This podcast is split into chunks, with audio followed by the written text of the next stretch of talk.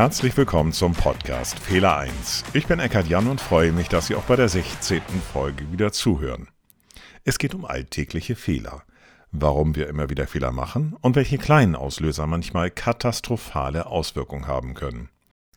Heute geht es um die Havarie bzw. den Untergang des Kreuzfahrtschiffes Costa Concordia. Am 13. Januar 2012 lief das Kreuzfahrtschiff Costa Concordia vor der Küste der italienischen Insel Giglio auf einen Felsen.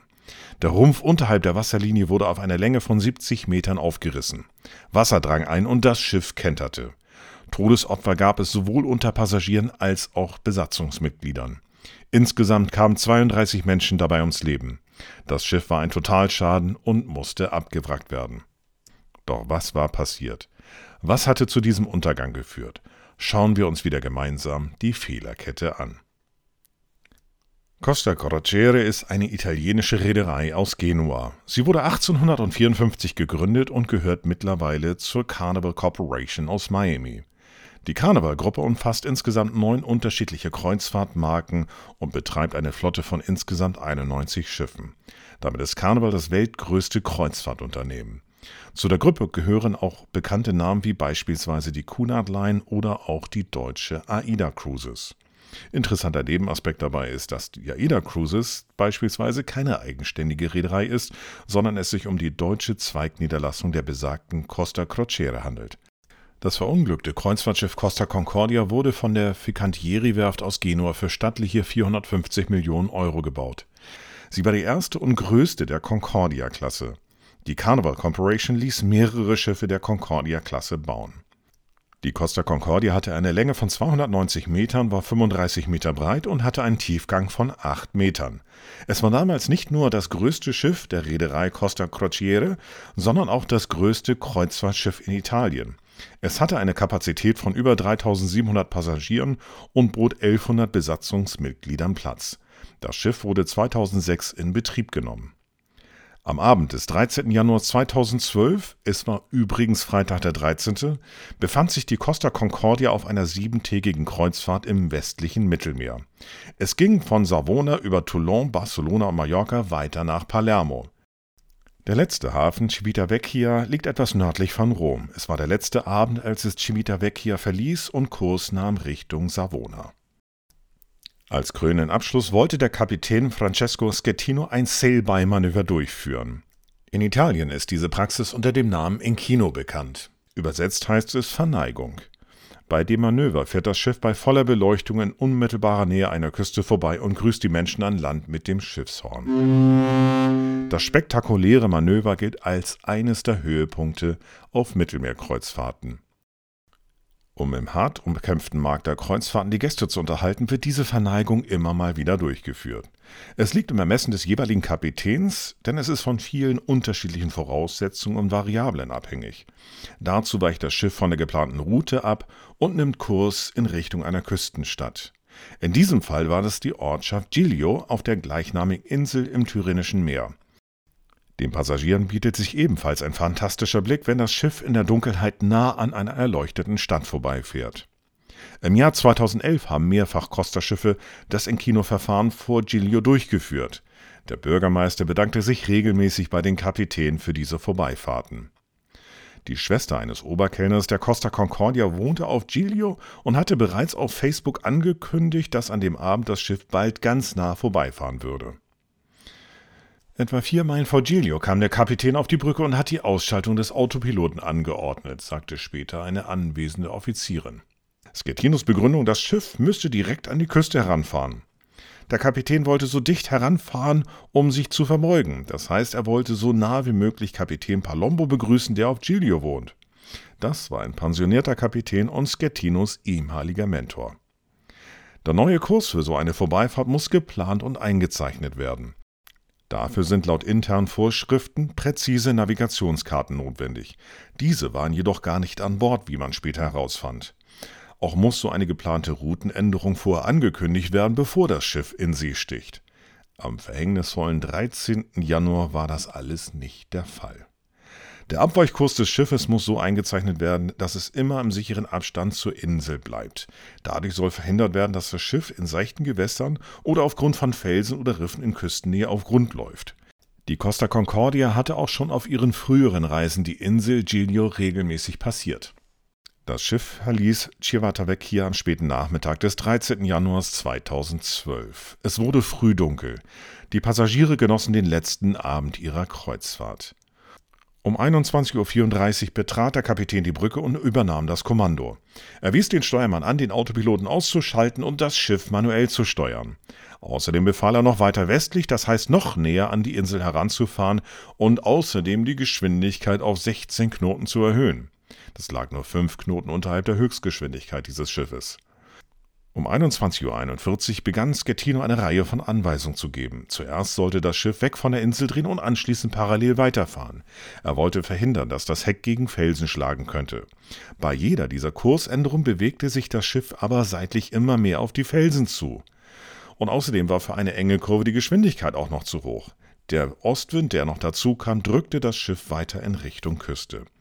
Der Kapitän wies seinen zweiten Steuermann an, die Backbordseite, das heißt die linke Schiffsseite, zu überwachen. Ihm war mittlerweile bewusst, dass es ganz schön eng werden würde. Der ursprünglich festgelegte Sicherheitsabstand zur Küste betrug eine halbe Seemeile, das entspricht etwa einem Kilometer. Die Route sollte parallel zur Küste verlaufen. Die Costa Concordia kam jedoch bis auf 100 Meter heran und traf um 21.45 Uhr auf einen Unterwasserfelsen mit einer kartierten Tiefe von 7,3 Metern. Wir erinnern uns, der Tiefgang der Costa Concordia betrug 8 Meter. Es waren also genau 70 Zentimeter zu tief für dieses Gewässer an dieser Stelle. Der Rumpf schleifte zehn Sekunden über den Felsen und riss die Seitenwand auf. Sofort drang Wasser ins Schiff. Es dauerte nicht lange, bis die Stromgeneratoren ausfielen. Auch der Hilfsgenerator für solche Fälle sprang nicht an. Das Schiff bewegte sich weiter Richtung Norden. Innerhalb von nur einer Minute wurde es finster an Bord, als der Strom ausfiel. Viele der 3200 Passagiere an Bord saßen noch beim Abendessen, als das Schiff auf Grund lief. Anfangs wurden sie nur informiert, dass es Probleme mit der Stromversorgung gab. Passagiere, die bereits mit äh, Schwimmwesten an Deck waren, wurden aufgefordert, wieder in ihre Kabinen zurückzugehen. Ein weiterer fataler Fehler, wie sich später herausstellte. Der Küstenwache meldete Schettino nur einen Stromausfall. Das Schiff sei deshalb nicht fahrtüchtig. Ganz bewusst verschwieg er anfangs die Kollision.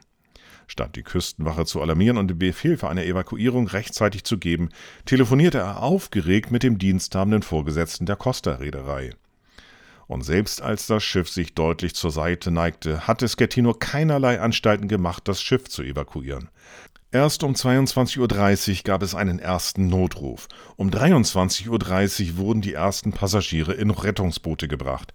Viel zu spät, denn das Schiff hatte mittlerweile schon so viel Schräglage, dass es auf einer Seite gar nicht mehr möglich war, Rettungsboote ins Wasser zu lassen. Als die Evakuierung dann gezwungenermaßen begonnen hatte, war Schettino einer der ersten, der das Schiff verließ. Später erklärte er, er wäre versehentlich ins Rettungsboot gefallen und hatte danach beschlossen, die Evakuierung vom Festland weiter zu koordinieren. Als er bereits im Rettungsboot saß, telefonierte er sogar mit dem Kommandanten des Hafens von Giglio. Der forderte Schettino mehrfach deutlich auf, auf das Schiff zurückzukehren, um die Evakuierung zu koordinieren. Man hört die Wut und die Verzweiflung des Hafenkommandantens.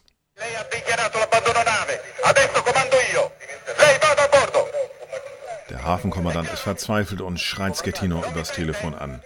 Sagen Sie mir zu, dass Sie dabei sind, an Bord zu gehen. Sie gehen an Bord, das ist ein Befehl. Sie dürfen an nichts anderes mehr denken. Gehen Sie an Bord, verflucht nochmal. Diese Flucht hatte Schettino in der Presse von Italien den Spitznamen Kapitän Feigling eingebracht. Dass ein Kapitän als erster das Schiff verlässt, ist jenseits jeglicher Vorschriften oder Geflogenheiten, denn es heißt schließlich immer, der Kapitän geht als letzter von Bord. Sein Verhalten wurde als kopflos bis panisch beschrieben. Das würde man eher bei einem alkoholisierten Autofahrer vermuten, der vom Unfallort flüchtet, um eine Alkoholkontrolle zu vermeiden. Es wurde nämlich bekannt, dass er an dem Abend mit einer hübschen Bekannten im Restaurant zu Abend gegessen hatte. Die beiden hatten dabei nicht unerhebliche Mengen an Wein getrunken. Wer also war dieser Kapitän Francesco Schettino? Am 16. April 2010, zehn Jahre vor dem Unglück, wurde Schettino im Alter von 41 Jahren von Costa Crociere eingestellt. Im Jahr 2006 wurde er zum Kapitän befördert und erhielt die Ehre, die neu eingeführte Costa Concordia zu kommandieren. Das ging eine lange Zeit gut bis etwa 2010 denn zwei Jahre vor der Havarie vor Giglio hatte Schettino bereits einen anderen Schiffsunfall verursacht. 2010 hatte er als Kapitän der Costa Atlantica ein anderes Schiff der Carnival Corporation beschädigt, als er mit zu hoher Geschwindigkeit in den Hafen von Warnemünde einlief. Auch hier war er am Steuer, als es zur Kollision kam. Lernt man aus den Fehlern der Vergangenheit? Gab es schon mal eine Kollision eines großen Kreuzfahrtschiffes aufgrund von Fehleinschätzung, um nicht zu sagen Selbstüberschätzung eines Kapitäns? Fast genau 100 Jahre zuvor, am 15. April 1912, sank die Titanic. Es ist verblüffend, dass solche Fehler auch heute noch vorkommen. Vielleicht liegt es aber auch daran, dass wir als Menschen niemals fehlerfrei sein werden. Manche dieser Fehlentscheidungen enden dann in so einer Katastrophe und Tragödie. Was also war der Fehler 1? Der Kapitän war zum Zeitpunkt des Unglücks offenbar abgelenkt. Zum einen telefonierte er mit seinem Mentor, dem pensionierten Kapitän, der auf Giglio seinen Ruhestand verbrachte. Zum anderen unterhielt er sich noch mit mehreren Personen auf der Brücke. Unter anderem mit der Tänzerin Dominika Cermotan, mit der er bereits vorher zu Abend gegessen hatte. Dominika Cermotan war mehrere Jahre Crewmitglied auf der Costa Concordia. Sie kam ursprünglich aus Moldawien und wurde in Bukarest und Paris zur Balletttänzerin ausgebildet. Auf dem Kreuzfahrtschiff arbeitete sie als Hostess und Dolmetscherin für russische Passagiere. Cimortan und Schettino kannten sich also schon länger. Sie kam am Freitagmorgen an Bord, spricht Cimortan, also keine zwölf Stunden bevor das Unglück passierte. Ein Ticket brauchte sie nicht. Bei der Befragung sagte sie später, wenn du die Geliebte vom Kapitän bist, fragen Sie nicht nach der Fahrkarte. Schettino brachte ihre Koffer direkt in seine Kabine. Schettino hatte eine Affäre. Er war 51 Jahre alt, war verheiratet und hatte eine 15 Jahre alte Tochter zu Hause. Seine Geliebte Cermotan war 25. Wollte Schettino sie beeindrucken und riskierte deshalb das waghalsige Manöver? Schettino hatte seine Geliebte eigens für diese romantische Inselpassage mit auf die Brücke genommen. Ich bin am Boden, bloß weil ich dieser Frau einen Gefallen tun wollte, sagte er ein paar Minuten nach dem Unglück seiner Reederei am Telefon, wie man von den Tonbändern weiß. Die Costa Concordia war nicht mal sechs Jahre im Betrieb, als sie bei Giglio kenterte. Zweieinhalb Jahre brauchten Spezialisten, um das Unglücksschiff zu bergen. Am 27. Juli 2014 brachten zwei Schlepper das Schiff zum Abwracken in einer Außenmole rund 350 Kilometer von Genua entfernt. Die Reederei hatte für den Bau 450 Millionen Euro bezahlt. Nach dem Unglück kamen nochmal 84 Millionen Euro an Entschädigung für Passagiere und Angehörige dazu. Weitere 100 Millionen und das Schiff zu verschrotten. Kapitän Schettino wurde am 11. Februar 2015, also fast genau drei Jahre nach der Havarie, zu 16 Jahren Haft verurteilt. Zum einen wegen vorzeitigen Verlassen des Schiffes und zum anderen wegen fahrlässiger Tötung in 32 Fällen. Seine Geliebte Ciermotan gab später viele Interviews. Sehr bildreich und ausführlich schilderte sie viele Details ihrer Affäre in einem Buch. Der Umwelt- und der Wirtschaftsminister Italiens unterzeichneten übrigens kurz nach der Havarie eine Verordnung, um solche Unfälle zu verhindern. Handels- und Passagierschiffe ab einer bestimmten Größe müssen seither einen Mindestabstand von zwei Seemeilen bei solchen Manövern einhalten. Das Dekret wurde in der italienischen Presse als Anti-Verneigungsgesetz bezeichnet. Ich bin mir allerdings nicht sicher, ob ein Gesetz verhindert hätte, dass Schettino seine Geliebte beeindrucken wollte und abgelenkt war. Aber was meinen Sie? Hinterlassen Sie gerne Ihre Anmerkung in der Kommentarfunktion zu dieser Podcast-Folge. Und damit kommen wir zum Ende der 16. Folge des Podcasts Fehler 1. Ich freue mich, dass Sie auch bei dieser Folge wieder zugehört haben und hoffe, dass Neues, Aufschlussreiches und Interessantes für Sie dabei war. In diesem Sinne sage ich vielen Dank, bleiben Sie sicher, stay safe und bis zum nächsten Mal.